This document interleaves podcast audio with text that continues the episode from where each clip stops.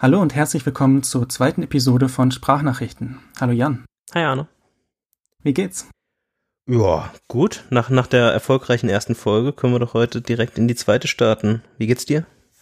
Auch sehr gut. Haben wir irgendwas äh, an Follow-up?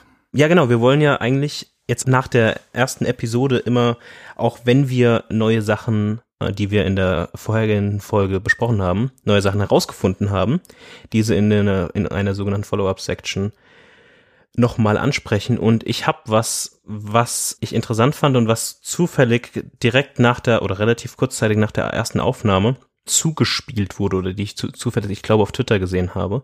Und zwar habe ich damals in der ersten Episode angesprochen, dass ich ja über Bound quasi die Audiobooks, die ich mir kaufe, dort quasi verwende und eine Sache, die ich oder anhöre und eine Sache, die mich dort immer gestört hat, war, dass man, wenn man sich Audiobooks einfach so kauft, dass es manchmal der Fall ist, dass dort jedes kleinste Kapitel einfach eine Datei ist und dann muss man 200 Files in Bound reinladen und ähm, Bound. Dann crasht Bound. Ja, das ist das ist etwas nervig und da crasht Bound und es gibt eine Mac App Audiobook Builder heißt die, die ist glaube ich schon uralt gefühlt und die ist aber einfach simpel super hässlich. 2006 war der erste Release. Also, ich glaube, uralt trifft's ganz gut. Sieht auch aus, als wäre es von 2006, ehrlich gesagt. Genau, aber diese, diese App macht einfach das, was man will.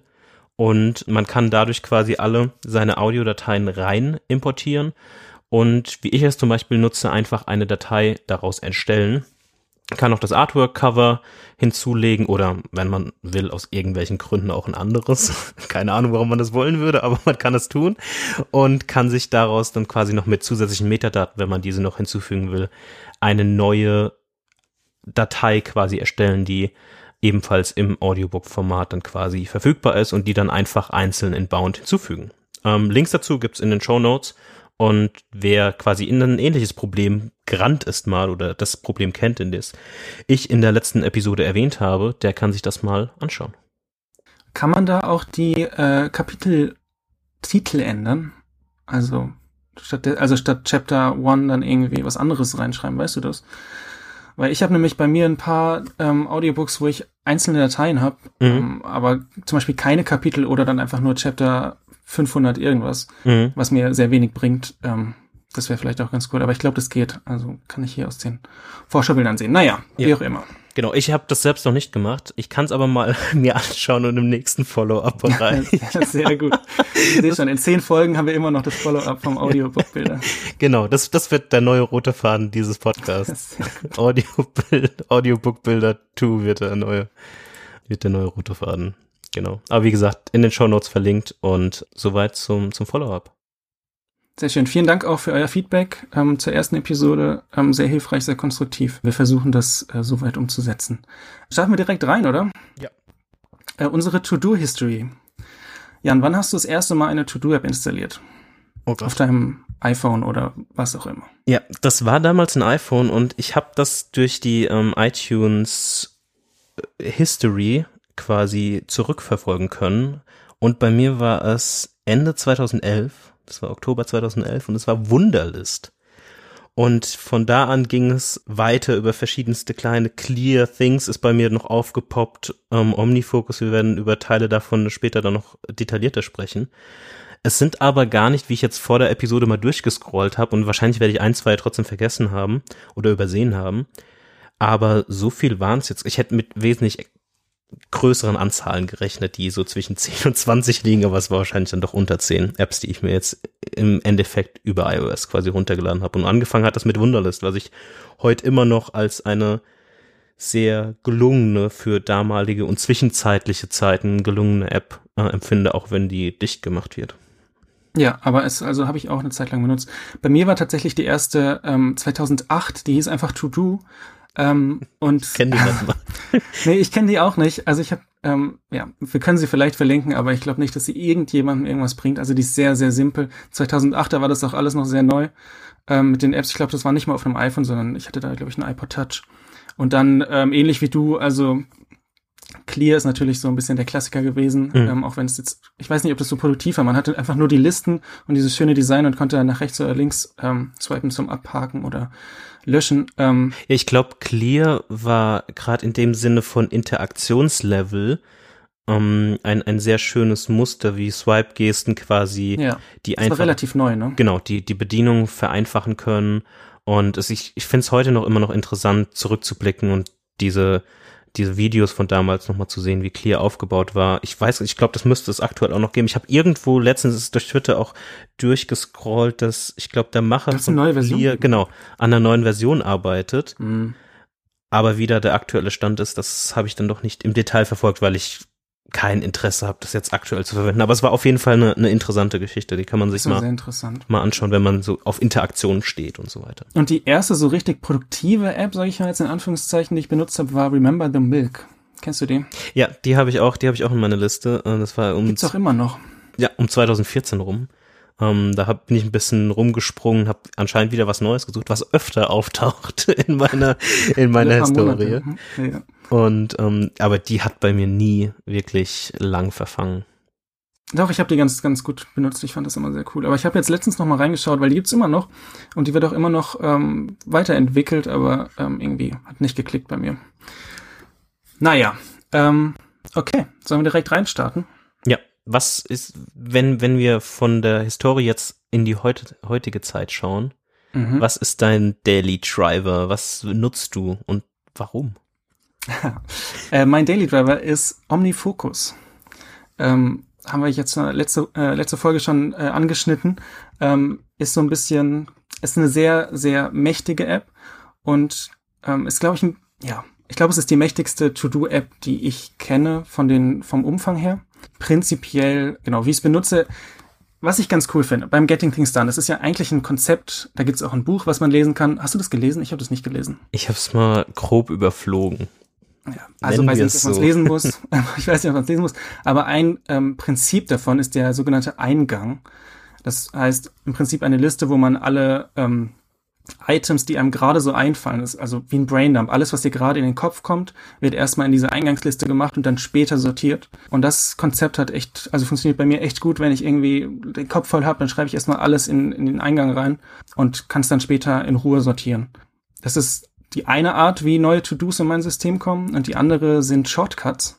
Da habe ich nämlich auch ein paar Sachen, die dann automatisch neue Aufgaben anlegen. Zum Beispiel ähm, aus dem Geburtstagskalender ähm, starte ich irgendwie jeden, äh, jeden Monat am ersten starte ich einen Shortcut, der alle Geburtstage in OmniFocus importiert. Weil ich es irgendwie nicht schaffe, in meinen Kalender zu schauen und dann zu sehen, oh, Jan hat Geburtstag, ich muss Jan gratulieren, sondern ich vergesse es dann. Oder vielleicht sehe ich es und vergesse es dann direkt danach, so, sobald ich das Handy weggepackt habe.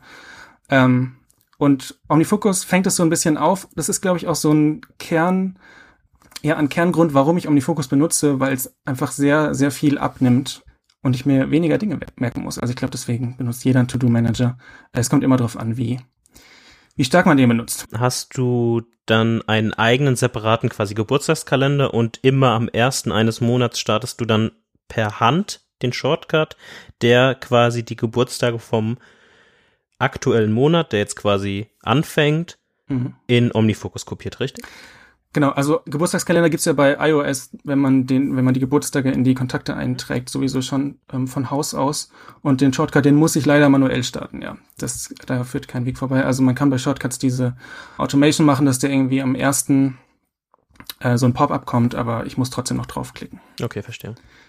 Genau, und im Prinzip gibt's dann OmniFocus, hat eben diese Inbox und dann sogenannte Projekte, gibt's auch von in vielen ähm, Taskmanagern, bei anderen heißt es Listen. Was ich ganz cool finde bei OmniFocus ist, dass diese Projekte eigentlich dafür da sind, dass man sie abhakt und sie irgendwann fertig sind. Das heißt, es gibt weniger, wenn man jetzt zum Beispiel den Vergleich zieht zu Reminders, der Standard-App von, von iOS, da gibt's dann nur Listen, die man nicht abhaken kann, sondern wenn das Projekt fertig ist, muss man die Liste löschen. Ähm, das ist einfach so ein bisschen, funktioniert so ein bisschen anders. Und deswegen habe ich auch mir so ein Konzept überlegt, wie ich unterscheide zwischen Projekten, die man tatsächlich abschließen kann und Dingen, die eher, ja, die für immer sind. Zum Beispiel jetzt, ähm, weiß ich nicht, Gesundheit oder Familie. Wären zum Beispiel so Projekte, die eigentlich keine Projekte sind. Das ist so ein bisschen ein Hack, weil OmniFocus das von sich aus nicht unterstützt. Aber was ich mache ist, das habe ich auch mir nicht selber ausgedacht, sondern es gibt da ganz viele Blogs zu OmniFocus. Ich mache eckige Klammern um den ähm, Projekttitel drumherum und dann weiß ich, okay, das ist kein Projekt, was, was man abhaken kann oder abhaken soll, sondern es ist ein Projekt, was quasi fortlaufend ist. Mhm. Und was ich sehr, sehr schätze bei OmniFocus ist diese sogenannte Review. Ähm, das heißt, alle Projekte kommen in einem bestimmten Intervall. Das kann man auch pro Projekt einstellen. Äh, ich fasse den Wert eigentlich nie an. Ich, ich glaube, es ist standardmäßig auf ähm, jede Woche oder alle zwei Wochen. Kommen die in einen bestimmten Bereich in der App, wo man dann alle Projekte nochmal zu Gesicht bekommt. Weil wenn man das, je nachdem wie man es benutzt, hat man sehr viele Projekte. Und dann geht auch mal was verloren in den Projekten oder irgendeinen Task macht man und vergisst den im Projekt abzuhaken. Und, mit dieses, und dieses Review spült diese Projekte immer wieder an die Oberfläche und dann kann man eben schauen, welche ja, welche Projekte sind denn vielleicht schon fertig, welche Projekte haben Tasks, die, die man jetzt eigentlich machen könnte oder sollte. Das finde ich sehr, sehr cool. Das vermisse ich auch bei allen anderen. Ich glaube, es hat kein anderer Taskmanager, jedenfalls keiner, den ich kenne. Das finde ich echt cool. Und genau, was zu Projekten noch zu sagen gibt, man kann Projekte pausieren. Das hat ja. auch nur OmniFocus. Das heißt, ich habe zum Beispiel ein ähm, Projekt, was Haushalt ist. Logischerweise ein Projekt, was man nicht abschließen kann. Ähm, und, die, und dieses, das wäre schön. Und dieses Projekt, wenn ich jetzt im Urlaub bin, dann muss ich logischerweise nicht, weiß ich nicht, Müll rausbringen. Das heißt zum Beispiel ein Task bei mir in den Haushalt.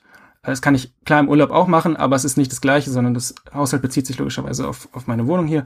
Und dann kann ich das Projekt einfach pausieren und dann tauchen diese Tasks gar nicht auf. Und wenn ich dann wieder zurück bin, dann, ähm, dann mache ich es halt wieder auf aktiv. Mhm. Und dann ähm, habe ich alle Tasks wieder da. Das finde ich auch sehr, weiß ich auch sehr zu schätzen, weil sonst bei allen anderen To-Do-Manager muss man dann entweder, ja, entweder ich hake die Sachen ab oder ich lösche sie, das ist immer dann ein großes Chaos, wenn man im Urlaub ist. Ja, das stimmt.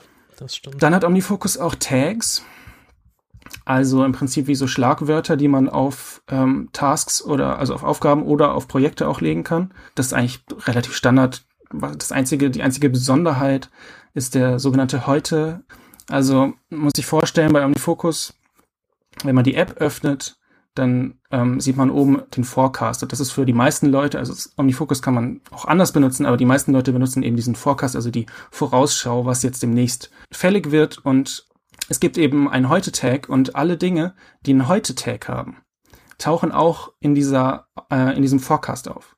Das heißt, ich kann zum Beispiel, ähm, ich benutze zum Beispiel sehr wenig Fälligkeitsdaten sondern nur für die Dinge, die wirklich, die ich wirklich machen muss. Aber so Sachen wie zum Beispiel Müll rausbringen, ist nichts, was ein Due Date hat in dem Sinne.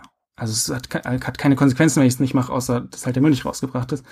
Deswegen hat das einen Heute-Tag.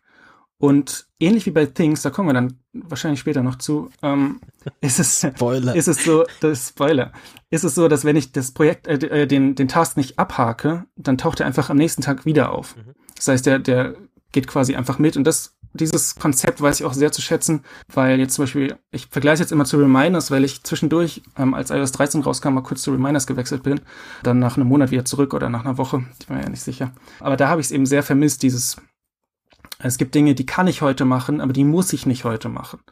bei Reminders war es dann, okay, ich muss jetzt in diesen Task reingehen und diesen Tag verändern, damit es auf den nächsten Tag geht, sonst kriege ich da eine rote Eins mhm. und ja, Genau, also das sind so quasi die Basics. Ähm, das ist sehr, sehr ähnlich zu anderen Taskmanagern, abgesehen jetzt von den Dingen, die, die unique sind. Es gibt auch einige Killer-Features, für mich Killer-Features. Ähm, also die Dinge, die mich eigentlich davon abhalten, zum Beispiel Things zu benutzen oder Reminders. Und zwar das erste, und das ist auch das größte, sind zurückgestellte Items. Ich glaube, das habe ich auch schon mal angesprochen, letzte Episode, dass ich einfach Dinge zurückstellen kann, die dann und die erst später machen kann. Das ist ein bisschen kompliziert. Ich versuche es mal zu erklären. Zum Beispiel habe ich ein, eine Aufgabe, die heißt Friseurtermin ausmachen. Irgendwie alle vier Wochen Ständig oder. Ständig. Morgen. Genau. Morgen. ja, aber das Ding ist, ich habe zum Beispiel diese Aufgabe, die hat kein Fälligkeitsdatum, weil es keins in dem Sinne gibt, sondern die hat einen Heute-Tag und die ist zurückgestellt ähm, für jetzt, je nachdem, wann ich das nächste Mal zum Friseur muss. Das heißt, alle vier Wochen taucht die in meinem Heute-Tag auf. Und dann, wenn es dann, ja, wenn es Sonntag ist, muss ich es logischerweise wieder auf den nächsten Tag verschieben. Aber weil ich davor macht es keinen Sinn. Ich kann nicht jetzt Friseurtermin ausmachen für das ganze Jahr. Also könnte ich wahrscheinlich, aber macht eigentlich keinen Sinn, weil ich noch nicht weiß, wie sieht mein Monat aus, etc. Das heißt, dieser Task, der, den kann ich zu bestimmten Zeitpunkten einfach noch nicht machen. Und das gleiche ist auch für die Uhrzeit. Also diese Zurückstellung ist nicht nur ein Datum, sondern auch eine Uhrzeit. Und ich, es bringt nichts, wenn ich dieses, diese Aufgabe morgens um, weiß ich nicht, 4 Uhr in meiner, in meiner To-Do-App habe, weil ich kann um 4 Uhr nicht den Friseur anrufen, sondern logischerweise erst, wenn er öffnet. Und das ist eben, ja, das spielt da noch so ein bisschen rein, weil das ist so eine Kombination aus dem Heute-Tag, den zurückgestellten Items und den Items mit einem Fälligkeitsdatum. Weil dadurch kann ich ganz genau kontrollieren, was überhaupt in meinem Forecast auftaucht. Und was zum Beispiel auch auf meiner Uhr auftaucht. Also die Apple Watch App ist auch sehr gut. Und da, die hat zum Beispiel auch einen Counter, also eine Zahl, die mir anzeigt, wie viele Tasks sind überhaupt ähm, verfügbar, wie viele kann ich machen. Und wenn ich dann, weiß ich nicht, bevor der Friseur aufmacht, auf die Uhr gucke, dann steht da vielleicht eine Null, weil ich den Friseurtermin noch nicht ausmachen kann. Und so, und dann um neun Uhr oder wann auch immer der aufmacht, steht da eine Eins.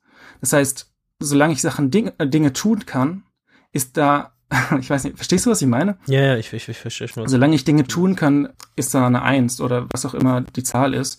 Und vielleicht muss ich später an dem Tag noch Dinge tun, aber die kann ich jetzt noch nicht machen. Deswegen müssen sie mich jetzt auch noch nicht interessieren. Also es ist so ein bisschen der Versuch, zu jedem Zeitpunkt eine korrekte, faktisch korrekte Anzahl an To-Dos, die man jetzt in diesem Moment machen könnte, zu haben, mhm. weil du, wie du gerade schon gesagt hast, um vier Uhr, wenn da theoretisch null steht, kannst du halt gewisse Dinge noch nicht tun, wie den Friseur anrufen, weil er noch nicht aufhat. Und du willst halt damit versuchen, zu dem Zeitpunkt vier Uhr eine möglichst realistische Situation deiner Aufgaben zu diesem Zeitpunkt zu haben. Das heißt, wenn halt theoretisch null aktive To-Dos dort äh, quasi steht, hast du faktisch zu diesem Zeitpunkt nichts zu tun. Genau. Und das gibt's auch nirgendwo anders. Das ärgert mich auch immer bei Things ist eine der Hauptgründe, ähm, warum ich jetzt nicht Things benutze oder Reminders, abgesehen vom Heute-Tag, ist eben diese zurückgestellten, sind diese zurückgestellten Items. Weil bei Things zum Beispiel habe ich dann den ganzen Tag eine Zahl auf dem App-Icon, die mir zeigt, wie viele Dinge ich heute tun muss. Aber vielleicht kann ich davon gar nichts gerade machen und dann ist da eine Zahl, die mir überhaupt nichts bringt. Und das finde ich einfach toll. Im Prinzip ist das Ziel bei zurückgestellten Items, dass man nur die Dinge sieht, die man gerade machen kann. Und das gleiche geht dann auch in diese, in den, in den nächsten Punkt äh, der Killer-Features, sind nämlich die eigenen Perspektiven. Das ist auch so ein bisschen komplizierter. Also Omnifocus allgemein sehr, sehr komplex. Also es hat bei mir auch echt gedauert. Ich habe das, glaube ich, vor zwei Jahren auch mal ausprobiert und es hat einfach irgendwie nicht funktioniert, weil ich es, glaube ich, nicht wirklich verstanden habe, wie man es benutzt. Mhm. Und ich habe jetzt ein relativ gutes System, was für mich wirklich gut funktioniert, wo ich jetzt auch schwer wieder wegkomme. äh, Genau, aber zum Beispiel habe ich auch eine, genau, es gibt eigene Perspektiven. Das bedeutet ähm, wie Filter. Das heißt, ich kann, ich habe einen Filter, der zeigt mir alle ähm, To-Do-Items an, die verfügbar sind. Das heißt, die nicht ein Zurückstellungsdatum in der Zukunft haben. Verstanden? Ja. Das sind prinzipiell alles Dinge, die ich jetzt machen kann. Die heißt auch Can Do, die Perspektive. Ähm, und wenn es jetzt ein Samstag ist und ich habe nichts zu tun, dann gucke ich vielleicht in Can Do und suche mir irgendwas raus, was ich machen kann und machen möchte. Okay. Ähm, also, und in Can Do sind nie Dinge, die ich nicht machen kann. Mhm. Ist es dann quasi wie ein, also du kannst verschiedene Blickwinkel oder Filter auf deine komplette Datenbank in OmniFocus erstellen? Ja. Okay. Ja. Es gibt auch Leute, die benutzen zum Beispiel diesen Forecast ähm, überhaupt nicht, sondern benutzen nur eine eigene Perspektive für diese, wie sie arbeiten. Also zum Beispiel eine Perspektive für die Arbeit. Wenn man zum Beispiel OmniFocus auch für die Arbeit benutzt, macht es natürlich Sinn, eine Perspektive für die Arbeit zu haben und eine Perspektive für zu Hause, um so ein bisschen zu unterscheiden. Aber genau, ich benutze eigentlich nur diese Can-Do-Perspektive. Es gibt Leute, die machen da sehr viel mehr mit. Aber das funktioniert sehr gut für mich. Da kann ich auch mal, also es ist eigentlich sehr simpel, aber ich mache da mal einen Screenshot in die Show Notes, wenn das jemand auch machen will. Ähm, was sehr wichtig ist, ist eine, man kann auch eine eigene Today-Perspektive machen. Und die Today-Perspektive, das ist die Perspektive, die auch auf der ähm, Apple Watch bestimmt, welche Zahl angezeigt wird und die auch das Widget bestimmt auf dem iPhone und auf dem ähm, Mac. Und zwar, welche Tasks da angezeigt werden. Und da habe ich auch eine eigene, die mir eben die Tasks anzeigt, die fällig heute sind und also oder den To-Do-Tag haben, äh, den, Entschuldigung, den heute-Tag haben ähm, und verfügbar sind. Also genau das, was ich gerade erklärt habe, funktioniert nur mit dieser eigenen Perspektive, die man dann auch setzen kann. Genau. Und im Prinzip, die Watch-App ist mega gut. Da ist auch, ähm, die haben auch eine sehr coole, ja, ein sehr cooles Feature, finde ich. Nämlich wird in der Watch-App selber unten das nächste Item angezeigt.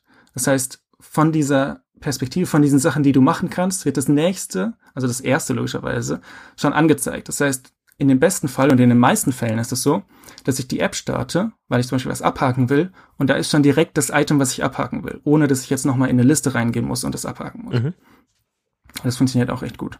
Genau, und das nächste und letzte ist der Task Paper Import. Also Task Paper ist so ein Textformat, wo man ähm, Projekte im Prinzip als Text definieren kann. Das ist, glaube ich, sogar auch eine eigene App gibt es auch dazu ja, und gibt es zu verschiedenen Apps ähm, Importe, also so ein bisschen universal, ist jetzt nicht von Omnifocus oder, oder sowas. Und damit kann man eben Dinge importieren. Ich habe zum Beispiel verschiedene Checklists. Jetzt weiß ich nicht, ab zum Beispiel eine Urlaubschecklist.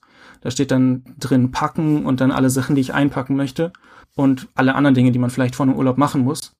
Und wenn ich jetzt einen Urlaub anfange, dann gehe ich, das ist, die leben bei mir alle in Shortcuts dann starte ich diese, dann importiere ich dieses Task Paper File. Das ist einfach ein Textfile, was bei mir in der iCloud Drive liegt. Das importiere ich in OmniFocus und habe dann da ein komplettes Projekt mit einer Packliste drin, mit allem, was ich brauche drin. Und logischerweise, die Packliste ist im Prinzip jetzt in meinem Fall sehr, sehr viele Dinge, die ich vielleicht nicht in jedem Fall brauche. Also wenn ich jetzt im Winter irgendwo hinfahre, brauche ich nicht unbedingt Sonnencreme. Ähm, aber das schmeiße ich dann einfach raus, sortiere ich raus. Aber damit vergesse ich dann eben auch nichts. Ähm, und diese Checklists sind auch mega cool. Die benutze ich eigentlich auch zu wenig. Gibt auch Leute, die machen zum Beispiel jedes Mal, wenn sie an den Flughafen gehen, haben sie eine Checklist, die dann bestimmte Sachen macht. Also ich glaube, ich bin ein von der von der Komplexität her, ich benutze nicht alles oder ich benutze, glaube ich, nicht Omnifocus komplett aus. Ähm, andere Leute machen es noch mehr, aber ja, ich möchte es auch eigentlich sehr simpel haben und ich möchte eigentlich, dass meine To-Do-App mir aus dem Weg geht. Dass sie quasi mir das zeigt, das musst du machen und dann hack ich es ab und das war's und mehr nicht. Hm. Ich möchte mir nicht noch mehr Arbeit damit machen, das ist ja nicht der Sinn. Genau. Und was ganz cool ist, jetzt äh, zum Abschluss vielleicht noch, was bei OmniFocus der Unterschied ist, kognitiv für mich zu Reminders oder Things, ist, dass ich in OmniFocus gerne Dinge sammle. Also zum Beispiel irgendwelche Projekte, die ich irgendwann machen möchte. Zum Beispiel, es gibt so einen Open Source Luftdatensensor, Luftdaten.io heißt der. Da kann man so ein paar Teile, die man im Baumarkt kaufen kann, zusammenbauen und dann so einen Luftdatensensor machen. Finde ich mega cool, würde ich gern machen bin ich noch nicht zugekommen, aber ich habe ein Projekt, wo das verlinkt ist, wo die verschiedenen Tasks drin sind und irgendwann habe ich vielleicht Lust und mache das. Oder irgendwelche Tasks, die ich in ähm, zu Hause habe. Ich habe eine Zuhause-Liste, ich habe eine Hausliste und eine Zuhause-Liste, das ist ein kleiner Unterschied. Und da habe ich dann auch manche Dinge, die ich einfach zu Hause noch machen will, wo ich aber jetzt einfach noch nicht zugekommen bin. Und das ist bei, bei Things and Reminders für mich anders. Also vielleicht machen, benutzen es andere Menschen so, aber für mich ich speichere dann in Reminders nicht alle möglichen Dinge, die ich irgendwann machen möchte und in Things auch nicht, sondern da mache ich dann wirklich nur die Dinge rein, die ich dann zu einem bestimmten Datum machen möchte. Und das ist so für mich ein bisschen anders. Und es funktioniert für mich echt gut. Also ich habe in den letzten, ich weiß nicht, wie lange ich jetzt OmniFocus benutze, bestimmt schon ein Jahr ungefähr, jetzt am Stück. Ähm, ich habe zwischendurch immer mal Things ausprobiert und Reminders ausprobiert. Aber ich komme immer wieder zurück, ähm, hauptsächlich wegen dieser zurückgestellten Items, weil ähm, das für mich einfach ein Killer-Feature ist, dass man diese, ja, dass man nur das sieht, was man machen muss. Und ich wünschte mir, Things würde das ähm, auch irgendwann mal einbauen, weil dann könnte ich dahin wechseln, weil OmniFocus jetzt schon sehr teuer ist. Also ja, es ist so an der Grenze zu, ich sehe es gerade noch ein, aber ja, es ist mir eigentlich zu teuer. Wie, wie, wie viel muss man denn dafür bezahlen, wenn man jetzt sagt, ich will, das Einzige, was ich in meinem Leben will, sind zurückgestellte To-Do-Items.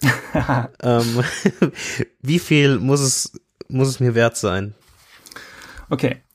Es gibt verschiedene Versionen. Es gibt eine Pro-Version und eine normale Version.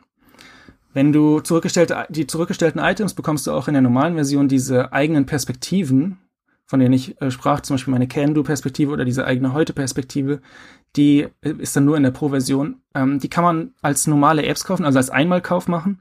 Ist übertrieben teuer, kostet, glaube ich, wenn du die Mac und die iOS-App kaufst zusammen, kostet es, glaube ich, 160 Euro. Was ich, also ich finde das mega viel. Ähm, ich zahle jetzt als Abo 10 Euro im Monat. Mhm. Oder 11 Euro. Und das ist mir eigentlich auch viel zu viel. Also das ist quasi ein Netflix-Abo. Genau. Aber für mich ist es irgendwie, ich kann es vor mir selbst rechtfertigen, weil ich wirklich alles in OmniFocus drin habe. Und alles, was ich machen muss, ist da drin. Also Zähneputzen ist gerade so nicht drin. Aber würdest du, also weil, weil du gerade dieses Netflix-Beispiel genannt hast, ich würde aber trotzdem noch mal behaupten, dass die OmniFocus wesentlich wichtiger ist als ein Netflix-Abo, oder nicht? Ist es auch, genau. Aber ja, es, natürlich ist es wichtiger. Aber trotzdem ist es von dem, von dem Wert, was es mir, was es mir gibt, an der Grenze wichtiger. Weil wenn du jetzt zum Beispiel Netflix nimmst, dann kannst du irgendwie alle möglichen Sachen gucken, die du, die du dir vorstellen kannst. Und wenn du, es gibt zu ähm, Omnifocus Alternativen wie Things. Und diese 10 Euro im Monat, die zahle ich im Prinzip, wenn man so will, für die zurückgestellten Items und die eigenen Perspektiven. Mhm. Verstehst du, was ich meine? Weil ja. sonst könnte ich auch Things benutzen. Was aber auch nicht billig ist. Ist ja, okay, aber das habe ich schon gekauft. Deswegen kostet mich das. das ist, ah, ja. Was kostet Things? Ähm, dazu kommen wir dann nachher. Kommen wir später. Na gut, okay. Dann äh, ein, eine letzte Sache noch, was mir fehlt bei OmniFocus. Ja. Genau. Ähm, was ich tatsächlich gerne hätte und was ich wirklich vermisse aus Reminders, sind die ähm, geteilten Projekte. Mhm. Ich hätte gerne einfach ein Projekt, was ich teilen könnte mit anderen Leuten, die wegen mir auch OmniFocus benutzen. Gerade was jetzt zum Beispiel ja, Haushaltssachen, so Sachen, die man immer irgendwie, dann hakt man es für den anderen ab oder weiß ich nicht. Ähm, oder Projekte, die man zusammen macht. Wir hätten ein schönes Sprachnachrichtenprojekt machen können. Ja, sowas hätte ich gern, sowas vermisse ich manchmal. Allerdings jetzt auch nicht mega oft. Aber es wäre schön, wenn es da wäre. Und allgemein fände ich es wirklich toll, also das jetzt so ein bisschen Wunschdenken, wenn man, wenn es so eine allgemeine Schnittstelle gäbe, so ein bisschen wie iCal, weißt du? Mhm. Fantastical greift auf den Kalender zu, den du bei iCloud hast oder bei Google Kalender oder wo auch immer du den hast und hat dann quasi eine eigene Darstellung davon und hat eine eigene Funktionalität. Mhm. Und sowas fände ich cool für Task Manager, wenn es da ein System gäbe, was ähm, so ein bisschen übergreifend ist. Aber ich glaube, das wird nicht mehr kommen. Nee, never, never gonna happen. Um, nee. Weil äh, da es liegt, glaube ich, auch einfach grundlegend daran, dass halt das Feature-Set so groß unterschiedlich ja, ist. Ja, aber man könnte ja, naja, ist egal. Man könnte ja sagen, man fängt einfach an, du hast einfach Projekte und die Projekte haben Items drin und die kann man abhaken. Und das sind die Sachen, die synchronisieren. Alles andere eben mhm. nur, das heißt, ich kann in meinem Omnifocus in der Sprachnach im Sprachnachrichtenprojekt ein Ding abhaken und das ist dann bei dir in Things auch abgehakt und ob das jetzt zurückgestellt ist oder nicht, siehst du eben in Things nicht und weil du auch die Daten gar nicht kriegst. Ja. Naja, es wäre sehr schön, sowas würde ich mir wünschen. Ähm, genau, das sind die zwei Sachen. Was benutzt du, Jan? Du hast es ja schon verraten. Ähm, ich habe schon verraten. Die, die ganze Spannung leid. ist schon im Eimer. Es tut mir leid, Jan. Uh. Du hast es in der letzten Episode selber verraten. ja, das stimmt. Ähm, die, diese ganze Folge war eh schon gespoilert von unserer letzten Episode. Das stimmt.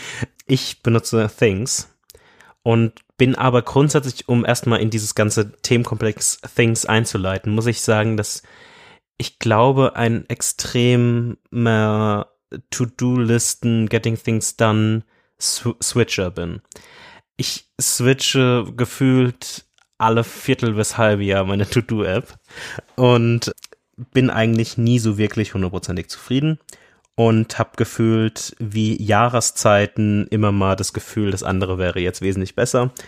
Und das muss man erstmal von, von vornherein mitnehmen. Ich bin jetzt zu Things gewechselt von Omnifocus. Und wir waren mal eine, eine, ganz lange Zeit, waren wir eigentlich beide in dem, in dem Omnifocus-Team. Und ich kann bei so vielen Dingen, die du erwähnt hast, einfach nur, und das habe ich hier auch gerade quasi getan, wie du gesprochen hast, mich zurücklehnen und nicken und sagen, ja, das ist gut und ja, Deferred Tasks ist, ist cool. Ähm, bei mir ist es aber so geworden, dass es mir ein bisschen zu viel wurde in meinem aktuellen Gemütszustand weil mhm. ich halt so ein konstanter Switcher bin. Und ich dann wieder zurück zu Things ge gegangen bin. Und der Hauptgrund dafür ist eigentlich, dass ich zum einen das Interface um so viel Längen schöner finde und ich es einfach, ich, ich übrigens ich habe schön gesagt, ähm, oh oh. zum, zum Design. Ähm, und ich zum, zum anderen einfach die, die Einfachheit, die simple Struktur und die wenigeren Settings entspannter finde. Und das liegt zum einen daran, dass ich gemerkt habe, dass ich zwar Deferred Task, und das habe ich auch in meiner, in meiner Auflistung von Sachen, die ich gerne sehen würde, zum einen zwar drin, zum anderen fand ich dann aber die Komplexität und die, die, die das, das Angebot an Settings bei OmniFocus irgendwann so overwhelming, dass ich gemerkt habe oder erkannt habe, dass ich immer mehr Sachen ignoriert habe. Und hm. nicht mal so strikt, wie du es quasi tust in deiner tagtäglichen Arbeit mit OmniFocus, dem, dem Framework, was OmniFocus einem gibt, quasi folge. Und ich habe immer mehr Sachen ignoriert und ignorieren ist, ist ähm, interessanterweise eines meiner, meiner Hauptmerkmale, wie ich auch Things verwende. Weil ich halt quasi weiß, dass es keine Deferred Task gibt, habe ich mich daran gewöhnt, einfach Sachen zu ignorieren oder Sachen, du, du kannst, also es gibt so einen halben Deferred Task Modus, der quasi bei Things heißt, dass man es auf quasi heute Abend switchen kann, was so ein halber Möglichkeit ist, das so ein bisschen anzuzeigen, dass etwas jetzt nicht wichtig ist, sondern eher. Ja, aber du hast ja trotzdem die Eins. Ja, natürlich, natürlich. Oder, ähm, ja. Aber du hast trotzdem das die, stimmt, ja. die Möglichkeit, quasi zu sagen, in der Today View, die es bei Things auch gibt, eine, eine visuelle Trennung zu haben. Und das ist eigentlich so das Hauptmittel, was ich so verwende, um Sachen zu, zu trennen zwischen, okay, die, also ich habe in meinem Kopf mental quasi so ein Divider zwischen, das sind meistens Sachen, die Vormittag, Mittag, Nachmittag tätig äh, gemacht werden müssen. Und das sind Sachen, die ich halt wirklich, wie Things es einem vorgibt, am Abend oder flexibel gemacht werden, die jetzt nicht so wichtig sind. Und dahingehend habe ich, nutze ich quasi diesen Deferred, dieses Deferred Feature quasi so ein bisschen, aber es ist halt nicht auf diesem Level von OmniFocus, was ich mir auch wünschen würde. Warte, das heißt, du machst ähm, Aufgaben, die du irgend, also die du vielleicht machen möchtest, auf abends und Dinge, die du unbedingt machen möchtest, auf den ganzen Tag quasi. Ja, wir kommen dazu gleich nochmal so ein bisschen, okay. wie ich sage, das ist manchmal ein bisschen chaotisch und du wirst wahrscheinlich nur noch mit dem Kopf schütteln auf irgendeinem Punkt.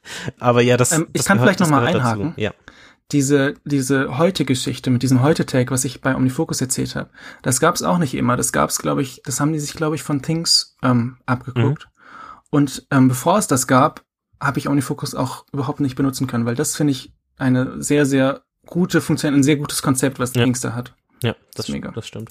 Genau also es gibt diese, wie gesagt, diese Today-Ansicht, dann gibt es dazu noch Areas und Projects quasi, die man anlegen kann. Ich habe aktuell quasi drei Areas oder Gruppen, sind meinetwegen auch Gruppen, das ist vielleicht ein bisschen einfacher. Und da drin sind dann jeweils verschiedene Projekte strukturiert. Es gibt einmal so einen privaten Sektor, einmal äh, einen Brighter Sektor, quasi da, wo ich arbeite, und einmal so einen Personal Projects Sektor, wo dann quasi verschiedene Projekte dort drin sind. Ich hatte grundsätzlich zu meiner Omnifocus-Zeit ein ähnliches Setup wie, wie Arne. Bei Things sieht das anders aus. Ich habe quasi, du kannst bei Things auch Sachen als Completed Project quasi ansehen, das ignoriere ich komplett. Ich gebe den ganzen Projects eigentlich keine Bedeutung oder keine Settings mit. Das ist alles vollkommen Listen-Style.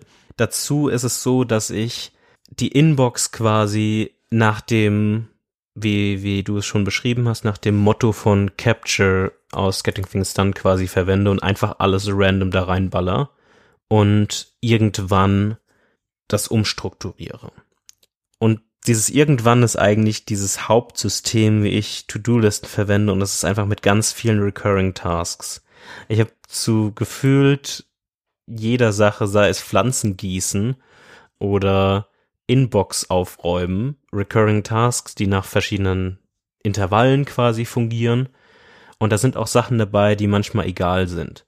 Die poppen einfach nur auf und manchmal hake ich die einfach nur ab und habe nichts getan. Und da, da schüttelst du jetzt wahrscheinlich mit dem Kopf. Oh je, ja, ähm, ja wirklich. Aber es ist eigentlich auch egal. Es ist eigentlich auch egal, weil es soweit funktioniert. Und bei mir ist es ein bisschen der Versuch, Ordnung zu schaffen, aber mit einem halben, halben chaotischen System dahinter, was danach funktioniert, dass eigentlich 90 Prozent meiner Tätigkeit in Inbox oder Today stattfinden. Mhm. Ich klicke nie in einem täglichen Rhythmus in Projekte rein, sondern ich gehe nur in Projekte rein, wenn Sortieren oder Definieren von Aufgaben aus der Inbox in Projekten heute auf der Tagesordnung stehen. Da sind eigentlich die Punkte, wenn ich in Projekte reingehe, sonst mache ich alles aus Today oder der Inbox heraus.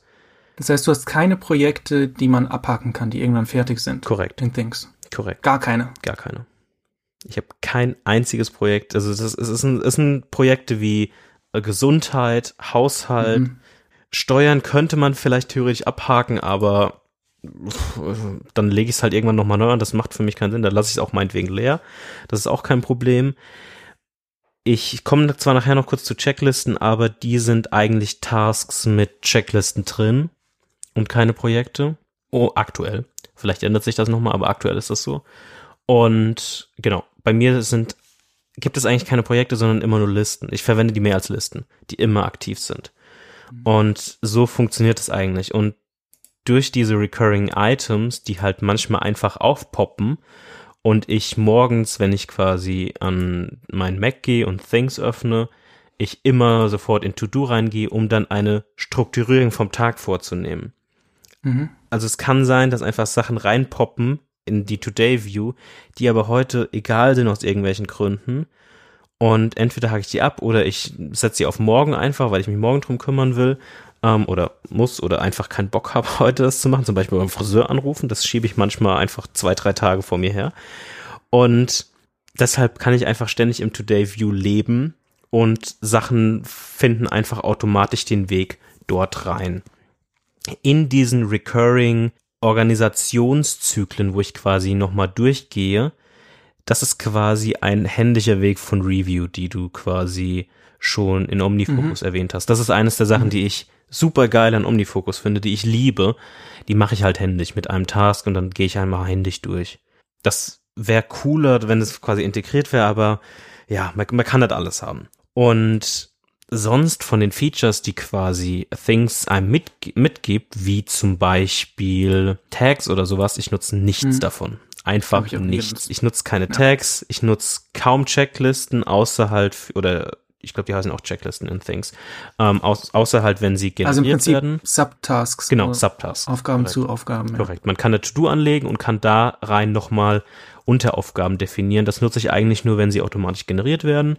Also zum Beispiel packen und dann hast du Unteraufgaben. Genau. Sonnencreme, Sonnenbrille. Korrekt. Und ich nutze eigentlich auch nie Deadlines, sondern immer nur dieses When und dann ist es Today, aber nie, also es gibt einen Unterschied bei, bei Things ähm, zwischen Deadlines und wann man das tun muss. Und dahingehend nutze ich auch immer nur dieses Ping mich heute nochmal an oder ping mich morgen an und bubble nochmal diese, diese To-Do, dieses To-Do-Item zu mir hoch, aber es ist keine Deadline. Und ich habe das auch noch nie so richtig hundertprozentig verstanden, warum beides so interessant sein sollte. Das ist wahrscheinlich nochmal auf diesem Level von, ja, es ist heute wirklich wichtig. Ich unterstreiche es nochmal. Das ist eigentlich die grobe Umreißung von, wie ich Sachen verwende. Was ich teilweise noch mache, ist dieses, was es auch bei, bei OmniFocus gibt, dieses Someday-Feature. Mhm. Da habe ich relativ viel drin, weil ich eigentlich immer dann versuche automatisch die Sachen aus der Inbox, die ich irgendwann mal gecaptured habe, in die Projekte reinzu, reinzulegen oder in die Listen reinzulegen. Und dort mache ich ganz oft, wenn ich weiß, dass ich das nicht in den nächsten ein bis zwei Wochen angehen werde, mache ich ganz oft irgendwann. Also in General sind wahrscheinlich zehn oder zwölf, ja, zehn, zwölf, dreizehn, ähm, irgendwann Dinge drin in einem der Hauptprojekte, in denen ich an der Arbeit arbeite, sind auch so zwischen 10 und 20 Sachen drin, die auf irgendwann zu meinem, zu meiner Webseite, zu der wir nachher noch kommen, in dieses Side Project Corner, ähm, sind auch 15 Dinge einfach auf irgendwann gesetzt. Und die review ich dann immer quasi in der Review-Phase. Also, wenn, wenn man es eigentlich vielleicht zusammenfassen will, ist es so ein bisschen so ein leicht Omnifokus angehauchtes eigenes System, was ich hm. quasi auf Things draufgelegt habe. Und eigentlich zum Großteil lebe ich nur in der Inbox in Today View und die Reviews sind eigentlich mein, mein Modus, um in Projekte reinzugucken, um zu strukturieren und das in einem bestimmten Rhythmus. Das passiert eigentlich ebenfalls wöchentlich, sich das anzuschauen und zu, neu zu strukturieren und mit anhand von neuen Informationen, die quasi zu mir gelangt sind, Sachen neu einzuschätzen und zu evaluieren. Also im Prinzip hast du jetzt im Vergleich zu anderen Apps das Einzige, was du wirklich von Things benutzt, was Things hat, was andere vielleicht nicht so haben, ist dieses ähm, Today View. Weil diese Bereiche benutzt du nicht, die Tags nicht.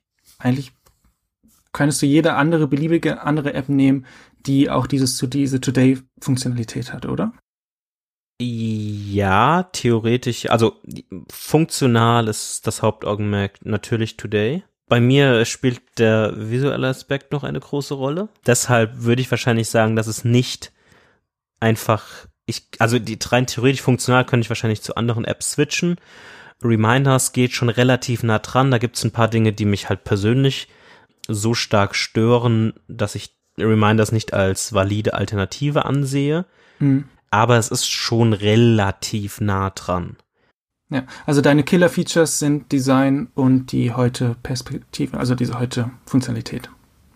Genau, eigentlich, genau, meine, meine Killer-Features sind eigentlich das Design, die heute Funktionalität so und genauso, dass ich quasi auf Basis meines eigenen Systems, was ich quasi so ein bisschen durch, durch Omnifocus mir beigebracht habe oder durch die Funktionalität, die Omnifocus zur Verfügung stellt, Things einfach aus dem Weg geht und mich das machen lässt. Mhm. Und nicht irgendwie ihr eigenes System dort durchdrücken will in der Linie, beziehungsweise ich das Gefühl nicht bekomme, dass Things mir irgendwas aufdrücken will oder aufzwängen will. Ja, das Gefühl, also das kann ich sehr gut verstehen. Also das hätte ich bei OmniFocus auch immer mal wieder. Jetzt mittlerweile nicht mehr, weil ich so mein eigenes System habe. Aber dadurch, dass es so komplex ist und man so viele Sachen machen kann, hat man immer diesen Drang, oh, ich benutze es nicht so wirklich und eigentlich will die App, dass ich es anders benutze. Das kann ich sehr gut nachvollziehen. Das hat Things tatsächlich nicht, ja. Ja, ähm, was ich noch zu, zu Things sagen kann, auf Basis von, I von, von iOS, das ist eine eine super ähm, gut funktionierende Applikation, die gerade mit der Art und Weise, wie Hinzufügen von Items oder Projekten funktionieren, genauso wie die Suche, die ich zwar nicht viel verwende, aber die eigentlich sehr gut und sehr schnell funktioniert im Sinne von Interaktionen und Sachen hinzufügen. Das, das ist alles wunderbar und ein bisschen mhm. aus Designerperspektive ein schönes Lehrmuster. Sehr schöne App. Benutzt du die Apple Watch App? ich habe sie auf meinem Watchface. Benutzen ist ein bisschen viel gesagt in dem Fall. Also sie, ich, ich sehe sie theoretisch in, in der Complication-Form täglich. Ich benutze sie aber eigentlich nicht. Nein. Aber das liegt eher an meinem Nutzungsverhalten der Apple Watch mhm. als an dem eigentlichen Verhalten von Things. Was ich noch zu Things sagen kann und zu der Today View, was ich lange Zeit verwendet habe, bevor Fantastical rauskam, was aber eigentlich gar nicht so wirklich viel damit zu tun hat, was mir aber, glaube ich, auch einfach ein bisschen zu viel wurde. Ich hatte lange Zeit in äh, in, in, in der Upcoming, im Forecast, sorry, es geht nicht um Today View. Im Forecast hatte ich lange Zeit meine Kalender drin und hatte lange Zeit, das ist ebenfalls auch bei OmniFocus möglich, mhm. und hatte lange Zeit dort auch die Kalender-Events jeweils zu den Tagen gemappt das ist zwar eine Möglichkeit, wenn, wenn man das haben will, kann man das machen. Ich habe davon jetzt Abstand genommen und habe eine klarere Trennung zwischen Things und Fantastical. Das ist mir nur aufgefallen, jetzt rückblickend nochmal, wie sich vielleicht auch meine Nutzung im Sinne von, von Omnifocus und Things in diesem Fall verändert hat. Sonst nutze ich einfach die Things Cloud und ja, das ist eigentlich so die grobe Nutzungsperspektive von mir zu, zu Things. Was ich vorhin noch angesprochen hatte, waren Checklists.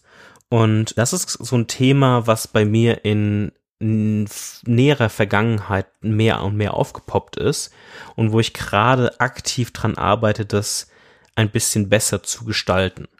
Ich habe gerade aktuell so eine Handvoll Checklisten zu verschiedenen Themen, also wie Arne das schon angesprochen hat. Ich habe aber auch eine Checklist zum Beispiel zu dem Podcast-Recording hier aktuell, die ich quasi kurz vorher irgendwie durchgegangen bin oder zu, wenn wir diese Episode releasen oder arbeitsrelevante To-Do-Listen. Also meistens hat es mit lustigerweise mit irgendwelchen Veröffentlichungen oder irgendwas zu tun oder irgendwas Aufnahmen oder ein, ein Prozess, der schmerzhaft ist zu reverten oder größere Anpassungen zu machen. Also im Prinzip ist das ja der Bereich, wo man Checklisten am meisten braucht, bei den Dingen, die man, sag ich mal, nicht jeden Tag macht, aber die viele Items haben, die man, wo man keins vergessen sollte. Genau, Genau so ist das. Also ich habe zum Beispiel bei mir auch eine Checklist, ich habe so ein Open Source Projekt und ab und zu muss ich da mal ein neues Release machen, also eine neue Version veröffentlichen.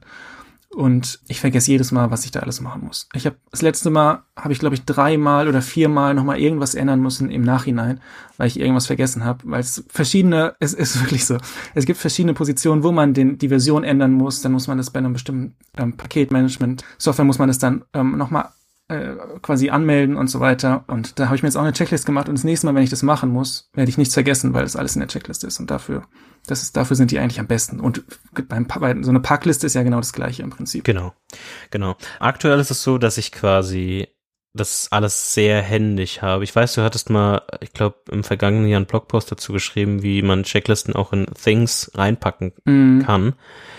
Den habe ich mir auch mal angeguckt. Ich bin noch nicht so weit, das über Taskpaper zu machen, weil Taskpaper oder beziehungsweise Things keinen Support für Taskpaper hat. Ich weiß auch nicht, ob ich das überhaupt so machen will. Ich habe gerade nutz quasi händig dieses JSON-Format, was Things mhm. quasi angibt. Also bei mir ist es gerade alles sehr hardcoded. Hab trotzdem aber diese Live-Version, nicht, die Live-Version, aber die, die Wahrheit liegt bei mir noch aktuell gebackupt in, in Notes drin, wo quasi, die, wo ich das quasi damals vor ein, zwei Monaten ähm, angefangen habe, quasi aufzulisten und diese aufzubauen. Und bin gerade noch ein bisschen am Suchen, wie ich am besten den Workflow da, da hinkriegen kann. Aktuell ist, wie ich vorhin angesprochen habe, das so aufgebaut, dass quasi ein neuer Task bei mir in Things erstellt wird, in einem bestimmten Projekt rein und dann die Checklisten befüllt werden. Mhm. Machst du das auch mit Shortcuts oder ja. wie machst du das? Ja, Shortcuts. Aber dadurch, dass ich nicht viel Shortcuts-Erfahrung habe und ich quasi mein mehr als eine Handvoll Items Shortcut jetzt erst, also wirklich erst, und wir kommen nachher noch kurz dazu, vor zwei Tagen oder so erstellt habe, weil ich nie wirklich Berührungspunkte damit hatte oder Interesse, da groß irgendwie was zu machen, bin ich da noch sehr frisch und jung dran und ich muss mir das noch ein bisschen anschauen, wie ich da mein, meine Checklist-Setups ein bisschen besser mit Things aufbauen kann, aber grundsätzlich ist dann so mein Gedankengang, dass es trotzdem einfach ein Task wird und ich diesen dann quasi mit Unter-Subtasks befülle. Mhm. Genau. Dann haben wir noch, wie, wie du auch schon angesprochen hast, habe ich natürlich auch noch Wünsche, die ich mir wünschen würde und die mir so, so ein bisschen fehlen. Und zwei davon habe ich natürlich schon angesprochen. Das ist einmal dieses Deferred und einmal dieses Review. Ich habe mir darum so ein bisschen so Workarounds gebaut, ein bisschen. Das wäre natürlich irgendwie Sachen, die, die ganz cool wären, ist aber für mich jetzt auch kein Muss, wirklich. Ob es jetzt so sowas wie Task Paper Support oder irgendwie eine Schnittstelle geben würde, da bin ich ähnlich wie, wie, wie bei dir. Das wäre cool, kann man aber auch so ein bisschen drum herum. Und sowas wie irgendwie eine, eine REST API oder so wird es wahrscheinlich eh nie geben für Things. Hm. Weil es einfach eine native Applikation ist, die auf den, den Apple-Plattformen funktioniert und die nicht in dem Sinne außer den Sync eine Web-Komponente haben. Was bei Omnifocus ja jetzt auch aber anders Stimmt. ist. Stimmt, ja, die haben eine Web-App, ja. Genau. Und dann, wieder ähnlich wie du, Sharing Collaboration wäre cool. Das wäre, das wäre echt cool. Das wird uns mhm. nichts bringen in dem Sinne, weil wir zwei unterschiedliche Applikationen verwenden und es diesen von dir herbeigeschworenen Standard nicht gibt. Es wäre so schön. Aber es wäre trotzdem cool, weil dann könnte ich zumindest mit Leuten, die Things verwenden. Mhm. Ich glaube, ich kenne nicht mal jemanden. ähm, verwenden. Also hat sich das wahrscheinlich dann doch gegessen. Aber es wäre zumindest eine schöne Funktion, die man dann nutzen könnte, wenn sich's anbieten würde. Und was kostet Things? Uh, Things ist auch nicht so günstig. Es ist ein One-Time-Purchase und man muss es für die verschiedenen Plattformen separat kaufen. Für drei Plattformen dementsprechend. Das ist eine Differenz zwischen. Also Mac, iPhone und iPad. Genau, korrekt. Und für ein Mac kostet es, ich habe jetzt nur die Dollarpreise, 50 Dollar, iPhone 10 und ich glaube iPad waren 20. Also 80 Euro wahrscheinlich dann auch. Genau, da, da, da wird man dann ungefähr ähm, landen. Genau, iPad war 20, ich habe gerade nochmal schnell nachgeschaut. Und genau, da wird man dabei landen, wenn man jetzt zum Beispiel das iPad nicht braucht und so weiter, dann ist es auch ganz, ganz gut. Man kann es auch, wenn man keinen Mac hat, auch nur mit einem, mit einem iPhone verwenden. Die iPhone-App, würde ich sogar sagen, ist wahrscheinlich das absolute Beste an, in Sachen Interaktion und User Experience, was es von diesen drei verschiedenen Versionen, wobei das iPad natürlich irgendwie das gleiche ist, gibt.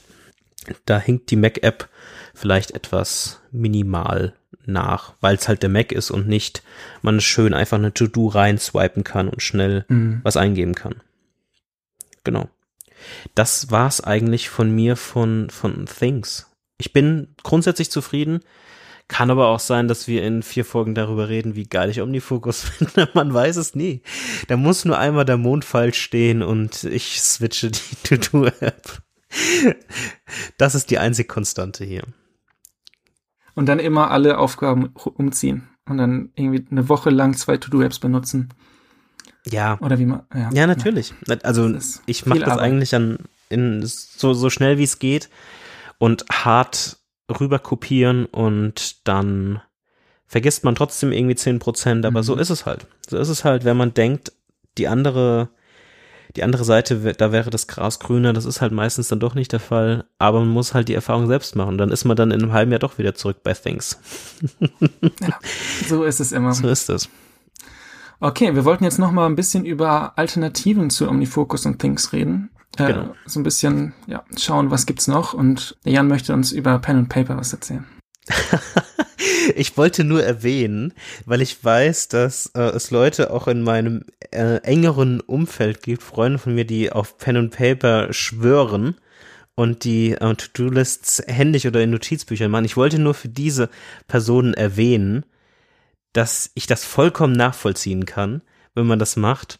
Und ist, glaube ich, wie wir schon in der, der letzten Folge mal angesprochen haben, und da wollten wir ja heute einen kleinen Einblick aufgrund dieser beiden Applikationen bieten, dass es auch so ein bisschen um das System eigentlich im Kern geht.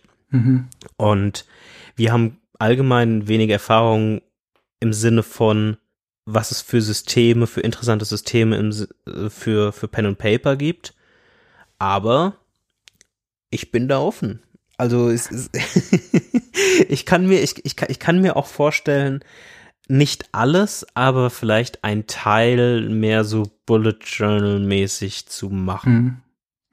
Also ich benutze, wenn ich mal Papier und, und Stift benutze für, für To-Dos, dann ist es meistens für ein Braindump. Also was mhm. sonst in die Inbox geht, schreibe ich dann einfach einmal runter und vielleicht gruppiere ich so ein bisschen es gibt ja auch diese, ich glaube, Eisenhower-Matrix heißt es, ja. ähm, dass man irgendwie die wichtigen und die ähm, dringlichen Dinge ein bisschen sortiert, äh, kann man mal googeln.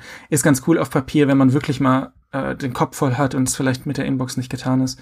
Genau, mir, also für mich persönlich ist es nichts. Aber das ist, was du schon angesprochen hast gerade, das ist eben genau das Ding. Jeder muss so ein bisschen sein eigenes System finden. Also ihr könnt jetzt meinen Omnifocus-Flow nehmen, eins zu eins übernehmen und weiß ich nicht, vielleicht werdet ihr glücklich, vielleicht nicht, vielleicht müsst ihr andere Sachen machen, vielleicht müsst ihr eine Mischung nehmen. Es ist eben sehr, kommt immer auf den an, der es benutzt. Genau, also Papier und Stift kann man machen. Ich werde niemanden dafür verurteilen. Ähm, genau. Wir haben jetzt noch ein paar andere Apps viele davon sind auch jetzt schon gefallen von den Namen. Ähm, das ist jetzt auch fast alles iOS-only, also oder Mac, Apple-only. Das ist bei diesem Podcast leider so, weil wir uns einfach nur in diesem Ökosystem aufhalten. Gibt bestimmt auch tolle Apps für, für Android. Ich glaube, Google Keep ist ganz, ganz okay, aber weiß ich leider drüber. To-Do ist das auch ganz okay. To-Do ist das auch ganz okay, das stimmt. Okay, also, wenn ihr wirklich nur die Basics braucht, dann benutzt ihr es wahrscheinlich schon, Reminders. Da kann man Listen anlegen, man kann Fälligkeitsdaten machen, man kann sich sogar erinnern lassen, wenn man an einem Ort ankommt. Und man kann sich, so wie Jan Things benutzt, auch so ein bisschen Funktionalität dazu bauen, indem man zum Beispiel eine Inbox-Liste macht oder einen äh, Task, der immer wieder kommt, der einen daran erinnert, seine Listen durchzugehen. Das funktioniert auch gut. Man kann sich da so ein eigenes System machen. Da ist eben der große Vorteil, dass man ähm, Projekte teilen kann. Also das ist, glaube ich, der, der, einer der größten Gründe, warum ich ab und zu mal wieder Reminders ausprobiere, um dann nach einer Woche oder zwei wieder zu OmniFocus zu gehen. Aber ich glaube, für, für viele Leute ist, ist Reminders echt gut genug und es kostet nichts. Das ist ein großer Vorteil. Wenn man dann diese Heute-Funktionalität haben, von der wir jetzt heute sehr viel ähm, geschwärmt haben, ähm, weil sie eben das, den Alltag einfach leichter macht ähm, und vielleicht eine bessere Watch-Compilation. Also zum Beispiel, wenn man eine, wenn man eine Apple Watch hat und Reminders benutzt, dann hat man mit der normalen Reminders-App keine Ahnung, wenn man die Compilation hat, wie viele Items man heute machen muss, sondern da ist eben nur dieses App-Icon. Das hat mich sehr gestört, als ich das probiert oder mhm. ausgetestet habe, jetzt vor ein paar Wochen. Das macht Things viel besser. Da ist dann so ein schöner ähm, Kreis, der sich langsam füllt, je nachdem, wie viele Items man hat. Ja. Ähm, sehr gut. Und da gibt's auch diese Bereiche. Das finde ich auch sehr gut, dass man es so ein bisschen gruppiert. Reminders kann das jetzt mit Ordnern auch so ähnlich. Genau. Also im Prinzip sind das die Sachen, die Things von Reminders abheben jetzt?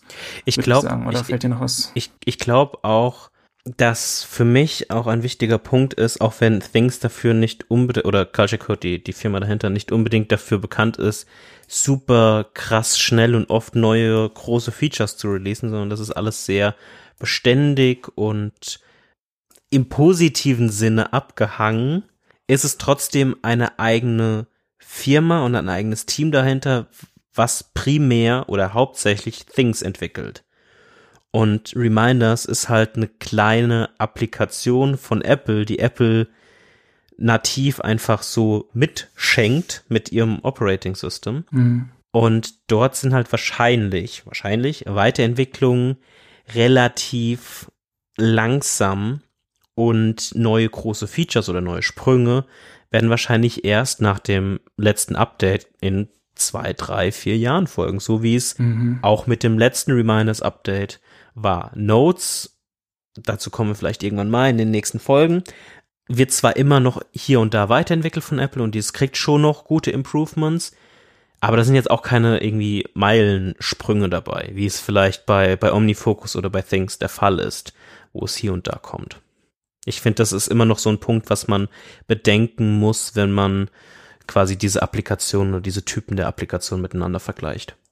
Auf jeden Fall. Das ist eben auch eins der Probleme, die ich sehe mit den ganzen ähm, Getting Things Done Task Managern, dass es immer irgendwie ein Login ist. Also man ist immer irgendwie da drin gefangen, wenn man seine ganzen Tasks da rein in, in diese App reinschreibt, ist man in den meisten Fällen ähm, einfach an diese App gebunden. Mhm. Bei Reminders tatsächlich nicht, weil das über den äh, Kalender synchronisiert, aber dann braucht man eben eine andere App, die dann darauf zugreift. Aber zum Beispiel bei Things gibt's glaube ich, kein, keine Möglichkeit, da die Daten ordentlich rauszuholen. Ja. Okay, wenn einem das nicht ausreicht, dann kann man sich To-Do-Ist äh, ansehen. Da haben wir jetzt noch gar nicht drüber gesprochen. Oder vielleicht mal ganz kurz. Ähm, das ist eine App, die cross-Plattform ist. Also die gibt's für Android, die gibt's für Windows, für Mac, für iPhone, gibt's überall. Ähm, und die ist kostenlos in dem kleinsten Plan. Allerdings kriegt man da auch nicht alle Features logischerweise. Ähm, kann aber bis zu 80 Projekte machen und fünf ähm, Leute mit fünf Leuten teilen. Das ist eins der, der großen ähm, Features für mich jetzt bei Todoist. Kommt ja auch so ein bisschen raus, dass wir beide uns das mehr wünschen, ähm, unsere Projekte mit anderen teilen zu können. Das kann Todoist. Logischerweise muss die andere Person auch Todoist benutzen. Genau, und es gibt den Premium Plan, der kostet drei Euro. Da ist dann eben noch mehr drin und dann gibt's noch Business. Aber es ist also auf jeden Fall günstiger ähm, als OmniFocus. Um einiges. Ähm, und bietet, sag ich mal, ja, ähnliche, ähnliche Features, allerdings nicht zum Beispiel diese Deferred Tasks, diese zurückgestellten ähm, Tasks. Und es, äh, Todoist kann so ein bisschen eigene Filter auch machen, ähnlich zu den Perspektiven. Ich habe das auch nochmal ausprobiert jetzt vor ein paar Wochen, aber es hat, es hat nicht so funktioniert. Ähm, hauptsächlich wegen dieser zurückgestellten Items. Und ja, es ist, es funktioniert einfach nicht mehr. Ich komme nicht mehr weg von OmniFocus leider. Ich, mu ich muss ganz ehrlich sagen, wir haben ja vor, vor der Aufzeichnung nochmal ein bisschen darüber gesprochen, auch über To-Doist. Mhm. Und während du jetzt auch noch so erzählst, frage ich mich, warum ich das nie so wirklich effektiv mhm. ausprobiert habe. Wahrscheinlich war das meine Sorge von, dass sich das nicht so gut nativ auf der, auf der Plattform, die ich quasi verwende, also macOS, iPad, iOS, verhält. Und vielleicht muss ich das einfach mir nochmal aktuell anschauen und gucken, ob es nicht vielleicht sogar doch besser ist als ähm, ich will es nicht beschreien, aber Things und ich will nicht den nächsten Wechsel beschreien. Aber es hat, es hat natürlich interessante Perspektiven, wie jetzt auch mm. eine, eine API, die du ja. Ähm, das ist, glaube ich, einer der größten Features, ja, diese und diese Integrations. Also man kann es mit anderen äh, Services koppeln. Also ich weiß nicht, ob Leute IFTTT kennen, äh, ob ihr das kennt. Das ist im Prinzip, da kann man sagen, wenn ein neuer Twitter-Post von Jan kommt, dann äh, schickt mir bitte eine E-Mail zum Beispiel. Das ist jetzt ein sehr sinnloses, sinnlose Regel. Oder Hallo? ein neuer. Was soll das denn heißen? Entschuldigung. Wenn ein neuer Twitter-Post von Jan kommt, äh, mach ein Reminder in To-Do-Ist, ähm, den anzuschauen. Genau genauso sinnlos. Aber ihr versteht, was, wo das hingeht. Und das äh, ja, integriert eben in viele andere Services, anders als alle anderen Apps, die wir jetzt vorgestellt haben. Ähm, und wenn man sowas möchte, dann ist Data2Do ist auf jeden Fall die, die beste Idee. Da kann man eben dann auch zum Beispiel diese Geburtstags, ja, diesen Geburtstagsimport einfach selber automatisieren und muss nicht immer am ersten des Monats äh, so einen Shortcut starten. Ja, guck dir mal To-Doist an. Ich freue mich auf das Follow-up nächste Woche. es wird einfach, es wird einfach ewig lang wahrscheinlich. Ich, ich traue mich nicht, das, das mir anzuschauen. Okay. Genau, und dann, wenn euch das quasi, wenn ihr diese zurückgestellten Tasks, von denen ich so geschwärmt habe, wollt und wenn ihr Projekte pausieren wollt und wenn ihr eigene Perspektiven machen wollt und den Heute-Tag und alle tollen, wundervollen Sachen, von denen ich so geschwärmt habe, dann kommt zu Omnifocus. Es ist sehr schön hier. das ist alles, was ich zu sagen habe. Ich habe ganz viel über OmniFocus schon geredet. Ja. Ja. Das, das sind quasi so die, die Haupt-Apps. Ich glaube, ja, das sind die Apps, die die meisten Leute verwenden, die, die ich so kenne. Ja. Ich würde gerne nochmal, bevor wir dieses, diesen Themenbereich abschließen, Mhm. nochmal gerne unterstreichend auf Getting Things Done die Methodik an sich verweisen wollen. Und wenn ihr zumindest nur eine Sache von dieser Episode aus meiner Sicht mitnehmt, dann versucht bitte den ersten Schritt von Getting Things Done, den Arne und ich auch befolgen, zu machen. Und versucht einfach nicht eure Sachen, egal wie klein sie auch sein mögen, sowas wie Pflanzen gießen, auch wenn sich das dumm anhört, versucht sie aufzuschreiben, dann sind sie erstmal irgendwo festgehalten und ihr könnt damit weiterarbeiten. Und das finde ich persönlich zumindest, das ist so eines der, der größten Schalter, die sich irgendwann in den vergangenen Jahren bei mir umgelegt haben, dass ich einfach viele Sachen in die Inbox quasi reinlege und einfach alles da reinballern werde und das auch so tue und dann irgendwann schaue, wie ich das organisieren kann. Manchmal lösche ich Sachen auch wieder, manchmal schiebe ich Sachen dann in, oder meistens schiebe ich Sachen dann in Projekte und organisiere das ein bisschen genauer und plane dann damit, aber es ist bei mir erstmal aus dem Kopf und es frisst keine unnötigen Ressourcen, die ich für andere Sachen quasi gezielter verwenden könnte. Und das sollte, glaube ich, auch das, das größte Ziel sein, dass ihr eine, eine App findet, die für euch so passt, dass ihr nicht mehr über Dinge nachdenken müsst, ähm, sondern die App euch quasi da unterstützt. Also zum Beispiel, Jan, du hast jetzt gesagt, als du OmniFocus irgendwie benutzt hast, es war immer so ein bisschen Stress, weil es muss dann ins richtige Projekt und der richtige Tag und alles. Und wenn es so ist, dann ist es auch die falsche App Ja. oder der, der, der falsche Flow, weil dann hast du im Prinzip mehr Arbeit in deinem Kopf, das zu machen. Und du willst ja weniger haben. Du willst ja, dass die, die App dich unterstützt. Also für mich persönlich haben mich die, die Tags eigentlich am meisten kaputt gemacht, Mhm. weil es für mich einfach zu viel wurde ab, ab irgendeinem Punkt und ich nur noch angefangen habe, eine Handvoll Tags einfach ohne drüber nachzudenken zuzuweisen, weil ich diese Tags befüllen muss oder Ja. sollte und dann war halt hundertmal Home da drin und das hat halt wenig, wenig Mehrwert. Das stimmt. Ich benutze auch Tags, wie gesagt, also ich benutze Tags nur den Heute-Tag und ich benutze diese Location-Tags, also das, wenn ich irgendwo ankomme, ich eine Notification bekomme, Mhm. dass hier, dass ich hier was machen kann. Sonst benutze ich Tags, ich benutze sie schon, ich weiß zwar was zu, aber eigentlich ist es egal, ob der Tag da drauf ist oder nicht. Ja. Okay. Alles klar. Das war das Thema der Episode. Und jetzt geht es zu dem spaßigen Teil unseren, unseren Side-Projects. Mhm. Wir, Ja. ha- wir haben in der letzten Episode uns Hausaufgaben gegeben. Ja. Arne. Meine Hausaufgabe war, zu meinem Projekt Wished, diese ähm, Wunschlist-Applikation, die ich äh, entwickle, in der vielen freien Zeit, die ich habe, nicht, davon den Login-Screen zu designen. Also die Leute gehen auf die Domain von Wished und wollen sich einloggen und dafür braucht es eben ein Design. Äh, das habe ich auch fertig.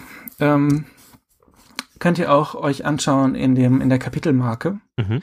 oder in den Show Notes. Ja, ich bin sehr zufrieden damit. Jan, ich habe sie auch geschickt. Mhm. Es ist schön schwarz-weiß. Ähm, sehr simpel. Genau. Das ist im Prinzip alles. Das finde ich gut. Ich bin, ich, ich, ich hätte, hätte weniger erwartet. okay, danke. Das hört sich so hart an. Ja. Ähm, ich bin, ich bin positiv überrascht. Ich, ich bin gespannt, was, was da noch, noch so folgen wird. Ich mache mir jetzt auch eine, direkt noch eine Hausaufgabe für, für die nächste Episode. Oder willst du erst Be- deine Nee, vorstellen? nee, be, be, be, bevor du, bevor du darüber sprichst, was du als nächstes machen willst. Wie war denn dein Prozess, da hinzukommen? Okay. Ich habe mich hingesetzt eines Abends und habe überlegt, was ich noch alles machen muss für die nächste Episode Sprachnachrichten. Dann ist mir eingefallen, dass wir über unsere Side-Projects gesprochen haben und dass ich mir da eine Aufgabe gesetzt habe. Dann habe ich diese Aufgabe gemacht Und das war im Prinzip das. Also das war mein, mein Prozess. Ich habe dann ein bisschen geschaut.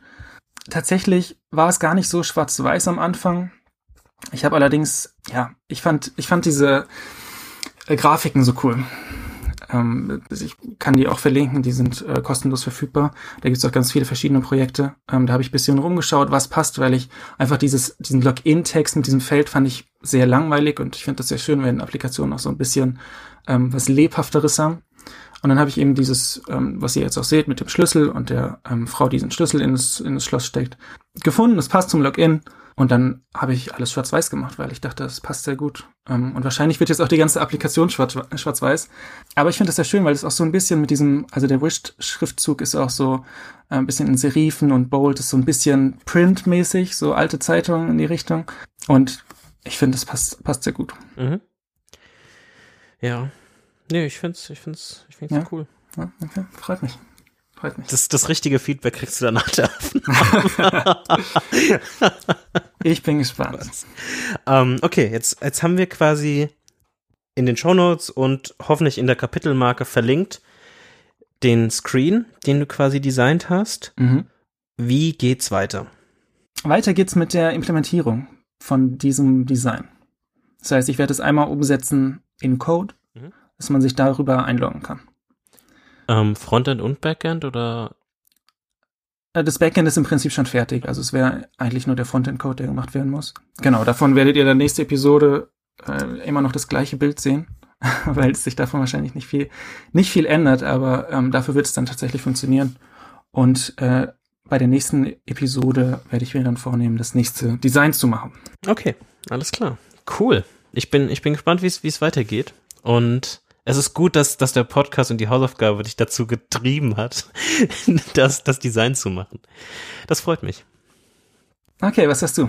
Ich habe sehr viel oder mehr gemacht, nicht sehr viel, aber mehr gemacht, als ich eigentlich erwartet hatte. Also ich glaube, wenn ich mich richtig erinnere, war die Hausaufgabe, einen Blogpost zu schreiben, korrekt? Ich wollte dich noch zu zwei überreden, aber Stimmt, du ja. einen machen. Ich habe auch nur einen geschrieben und der ging über Eleventy, quasi diesen Static Site Generator und SAS, das ist quasi der, der Präprozessor von CSS, um dieses, das Styling der Webseite quasi zu schreiben, zu programmieren. Eigentlich ist es kein Problem. Es ist ja egal. Das ist, ist eine, eine, andere Diskussion. Und weil ich quasi in eine, in eine quasi Falle gelaufen bin, mit 11T und wie man das beide verbinden oder besser verbinden kann. In meinem Setup habe ich da kurz was zu geschrieben. Das war eigentlich mehr oder weniger, um die Hausaufgabe zu machen. Dann habe ich einfach noch ganz viele andere Sachen gemacht. Und ich schon, das funktioniert sehr gut mit den Hausaufgaben. Genau. Ich habe, und darauf bin ich eigentlich gerade mit am meisten stolz, ich habe eine, eine neue Unterseite für meinen für meine Seite gemacht, die gerade noch nicht verlinkt ist. Die wird zum Erscheinen dieser Episode im Footer verlinkt sein. Mhm. Oder man kann einfach auf slash likes gehen.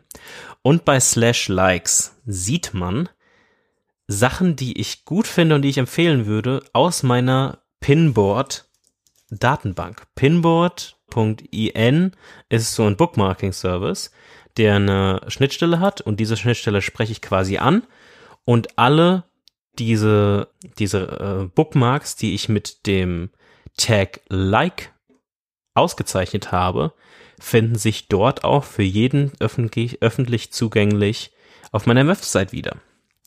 Und das finde ich richtig cool. Und als Beispiel war jetzt die, die, die letzten Likes, die ich quasi vergeben habe oder die ich mir gespeichert habe, war ein, ein Podcast von Alles gesagt mit Thomas Hitzelsberger, ehemaligen Fußballprofi, eine Presentable Podcast-Episode, ein super coolen Talk von der ähm, Config-Konferenz, die von Figma veranstaltet wurde, verschiedene Blogposts, einen weiteren Podcast über Brot und viele andere ähm, Sachen, die man sich einfach mal angucken kann, wenn es einen interessiert und wenn nicht, ist auch okay.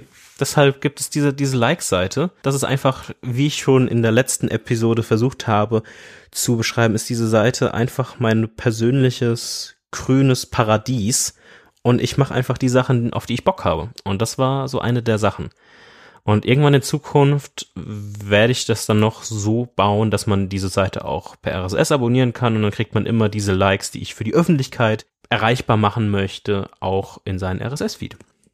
Soweit ist es aber aktuell noch nicht. Und die Seite ist statisch, das heißt, die muss immer wieder neu generiert werden, oder? Korrekt. Also aktuell ist es so, immer wenn ich quasi einen, ich habe einen Shortcut, einen kleinen Shortcut gebaut, der heißt Deploy und der hat zwei Actions und das ist einmal die Netlify Build Hook und die Also Netlify ist der, der Hoster, genau. wo du die Seite Net, Net, Netlify ist der Hoster, der quasi die Seite hostet und ich sag ihm einfach, ey, Netlify, mach mal bitte ein Update von der Seite und dann mhm. macht er das.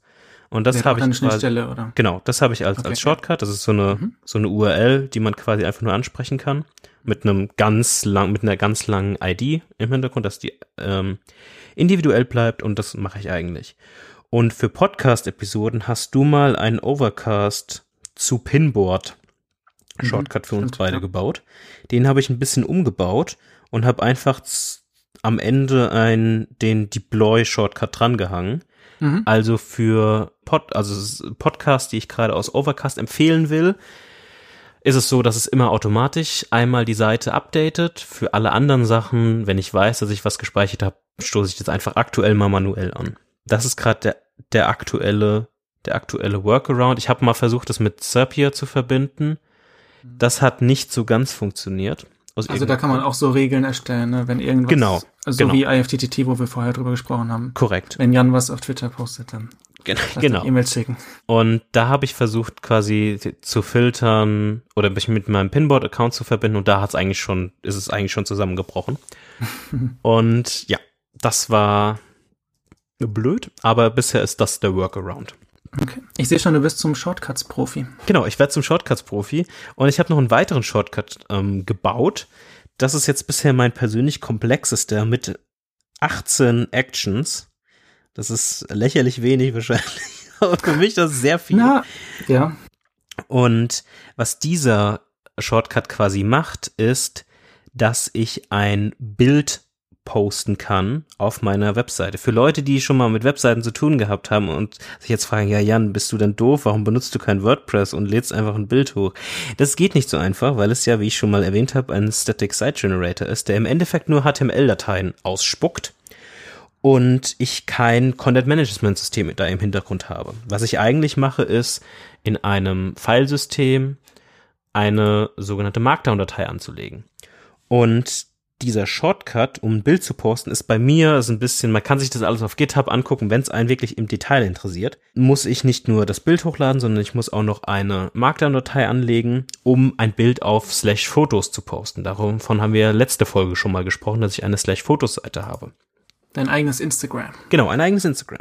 Und was quasi dieser Shortcut macht, ist, ich wähle ein Bild aus und dann fragt er, was für einen Titel ich dem Bild geben will, was dann auf der Website quasi auch angezeigt wird. Und dann resized er das Bild und gibt es als ein JPEG aus.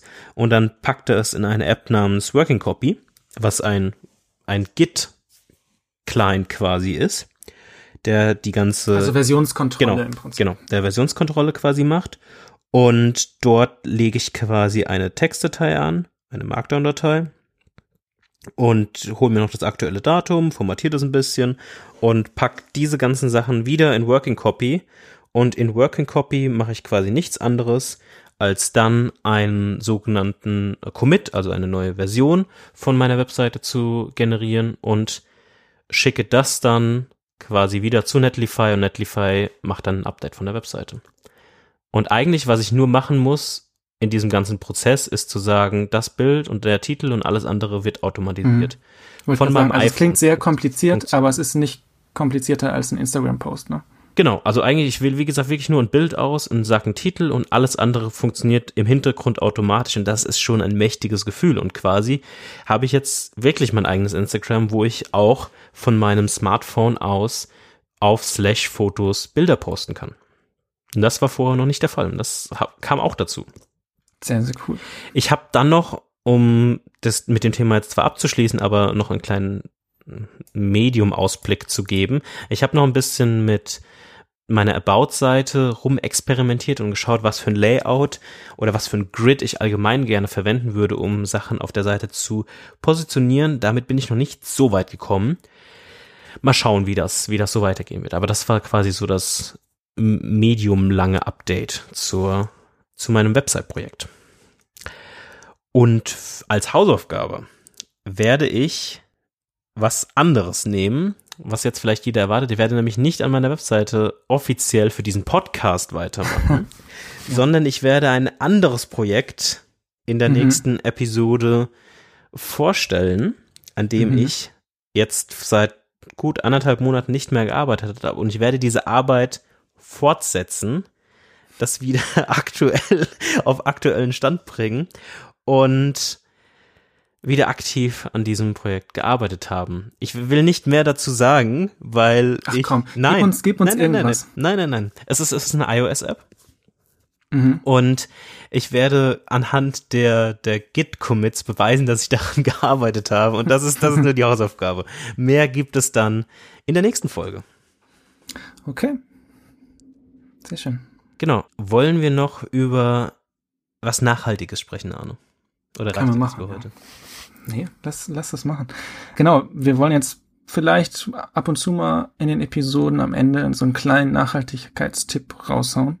Dazu möchte ich gerne noch sagen, dass wir keine Profis sind, was Nachhaltigkeit angeht. Also bei weitem nicht. Das sind alles Dinge, die jetzt wir selber, oder ich spreche jetzt mal für mich, die ich selber jetzt erst in den letzten Monaten gelernt habe. Der Tipp für heute ist, wenn ihr einen Stromanbieter habt, der Ökostrom anbietet und euch Nachhaltigkeit wichtig ist, dann habt ihr wahrscheinlich auch den Ökostromtarif und zahlt dann irgendwie ein paar Cent mehr pro Kilowattstunde. Das Ding ist, die meisten Anbieter, die auch Ökostrom anbieten, bieten auch Kohlestrom an. Und damit finanziert ihr im Prinzip indirekt den Kohlestrom mit, weil ihr dem Anbieter Geld gibt, der das dann im Prinzip in Kohle stecken kann oder in erneuerbare Energien, aber ihr habt da keine Kontrolle drüber. Ich hatte jetzt auch seit mehreren Jahren haben wir Ökostrom, aber bei einem Anbieter, der auch Kohle macht. Und ich wusste das auch nicht, weil ich dachte, okay, ich habe Ökostrom. Der Strom, der aus der Steckdose kommt, ist grün. Und es stimmt ja auch. Trotzdem ist aber das Geld, was an den ähm, Anbieter fließt, ist nicht unbedingt grün. Und dazu kommt noch, dass manche Anbieter sich sogar Zertifikate kaufen aus dem Ausland, um äh, grünen Strom zu verkaufen. Das heißt, es kann auch sein, dass euer Strom einfach überhaupt nicht grün ist sondern das einfach ein Zertifikat ist, was sich gekauft wurde in einem Land, wo das vielleicht nicht so wichtig ist, ähm, Ökostrom anzubieten. Deswegen solltet ihr, wenn euch das wichtig ist, zu einem Stromanbieter wechseln, der wirklich nur Ökostrom macht, weil ihr dann eben auch darin investiert und nicht auch in äh, fossile Brennstoffe und andere Dinge. Genau. Ende. Ja. das, das ist im Prinzip, ja, könnt ihr, könnt ihr drüber nachdenken, ob das, ob das Sinn macht, ob ihr das machen wollt. Ähm, ich habe das jetzt gemacht und genau. Finde ich gut. Ähm, und wie Arne gerade schon gesagt hat, das wird ein, hoffentlich ein roter Faden in den Episoden bleiben, dass wir immer mal ein, zwei Tipps reinstreuen werden, die uns vielleicht beschäftigt haben in der, in der näheren Vergangenheit. Und Rote Faden von Sprachnachrichten, Audiobookbilder und der Nachhaltigkeit. genau, genau. Und seht das als Diskussionsangebot. Genau. Und ja. wenn ihr andere Vorschläge habt oder wollt, dass wir über bestimmte Themen reden, sei es auch Nachhaltigkeit, sei es meinetwegen nochmal Details über, meinetwegen gern nochmal Getting Things Done, ähm, schreibt uns die gerne auf Twitter mhm. oder. Oder wenn ich Quatsch erzähle, auch bitte schreiben, kann natürlich auch passieren. auf Twitter. Genau, Twitter, Ed sprach nach. Ed sprach nach, korrekt. Ihr müsst euch einfach Sprachnachrichten vorstellen und einfach aufhören in der Mitte. genau gebt uns Feedback. Kann man auch auf der Website Feedback geben? Ich weiß es gar nicht. Wir werden, wir werden noch was einrichten, wenn das nicht der Fall sein wird. Ihr werdet das in den Show Notes lesen. Und wenn euch die Folge gefallen hat, gebt uns gerne viele Sterne auf iTunes. Das würde uns sehr freuen.